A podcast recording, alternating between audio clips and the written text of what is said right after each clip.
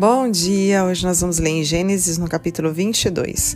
Algum tempo depois, Deus pôs Abraão à prova.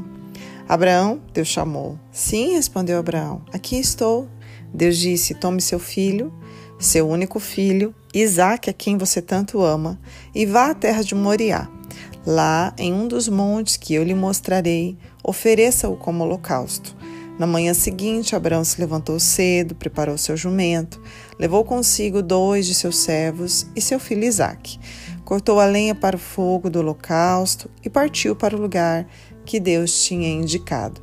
No terceiro dia da viagem, Abraão levantou os olhos e viu o lugar de longe. Fiquem aqui com o jumento, disse ele aos servos. O rapaz e eu iremos mais adiante. Vamos adorar e depois voltaremos. Gente, eu olho para esse verso e vejo um nível hard de obediência. É, Abraão conhecia o seu Deus, Abraão conhecia a voz do seu Deus. Abraão, você não vê incredulidade no coração do Abraão, Abraão simplesmente obedece. Mesmo não entendendo, mesmo não sabendo o que Deus iria fazer, mas Abraão vai e obedece. E eu olho para esse verso, o Senhor tem falado muito ao meu coração sobre esse nível de obediência, sobre ele provar a nossa obediência. E ele vai provar sim a nossa obediência, mas sempre é para nos trazer uma recompensa do sobrenatural. Quando Abraão se levanta, prepara o menino, vai com seus dois servos ali, né, prepara a lenha e vai, né, quando ele chega no terceiro dia de viagem, ele já consegue avistar o monte e aí ele sobe somente com Isaac, deixa os dois servos e sobe somente com Isaac. Tanto que Isaac pergunta: Mas cadê? É, o que nós vamos oferecer em holocausto? E ele diz que o Senhor iria preparar.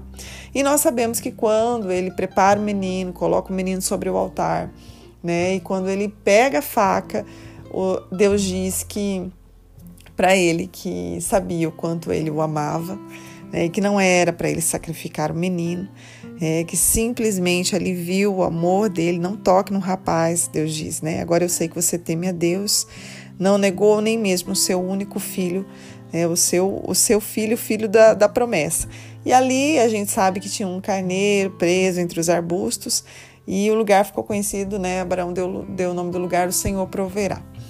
Mas eu quero que você se atente para essa história nesses três dias de caminhada. E eu fiquei imaginando assim Abraão, né, andando com os servos e pensando o que Abraão estava pensando. A Bíblia não cita para nós qual, é, qual eram os pensamentos de Abraão, mas em nenhum momento Abraão para, em nenhum momento Abraão chora, em nenhum momento cita isso, sabe? Então você vê Abraão focado em obedecer à vontade do Senhor, para, deixa os servos e sobe até o monte. E, sabe, eu fiquei assim me imaginando, né, no lugar de Abraão. Será que eu obedeceria? Porque, gente, vamos parar para pensar. Abraão recebe uma promessa, e a promessa era que o filho dele, que ele seria pai de multidões, então que ele teria um herdeiro, não seria o servo dele, porque no começo ele tenta pegar o servo, né, falar que é o servo herdeiro dele. Deus diz: "Não, eu vou te dar um filho e esse filho né, vai ter uma descendência poderosa, numerosa e poderosa. E aí, Abraão então tem essa promessa, tem esse filho, a alegria dele, ali está a promessa dele. Peraí, mas o mesmo Deus que fala que esse filho teria uma descendência poderosa, numerosa, agora esse Deus quer matar o seu filho.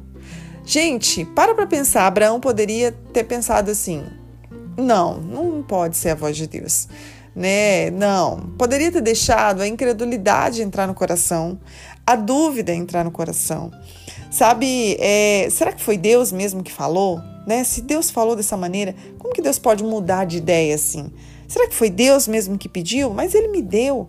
E ele falou que seria numerosa, então não é para morrer, é para a vida, né? Então, parado ali pensado, não, não pode ser Deus.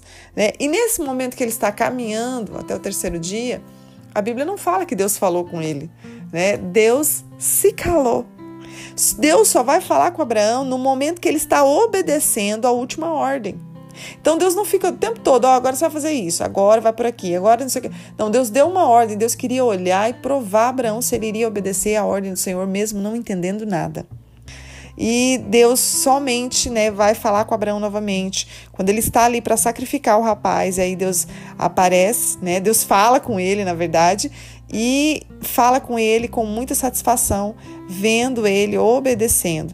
E aí o Senhor fala para ele: Ó, oh, eu vou te abençoar, eu vou multiplicar os teus descendentes, e eles serão tão numerosos como as estrelas no céu, como a areia no mar, e por meio deles todas as nações da terra serão abençoadas. Sabe, gente, Deus ele vai pedir algo para nós, mesmo a gente não entendendo, a gente precisa obedecer. Mesmo você não compreendendo, você precisa obedecer. Sabe, porque a incredulidade, a dúvida, ela vai bater no nosso coração. Será mesmo que foi Deus que falou? Agora eu já nem confio mais que é a vontade de Deus. Senhor, abra, mostre os caminhos. Senhor, tem alguma coisa no meio aqui que vai acontecer e aí não acontece nada.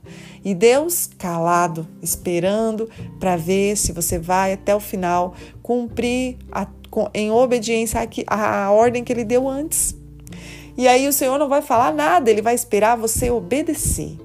Aí você fala, meu Deus, mas tudo está fechado, o que está acontecendo?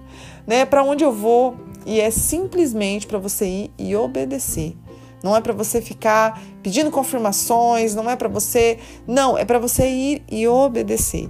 E quando você obedece, o Senhor vem com a confirmação e com a recompensa, dizendo: Eu vou te abençoar, eu vou te multiplicar. Agora serão benditas todas as nações da terra, serão abençoadas por meio do teu filho.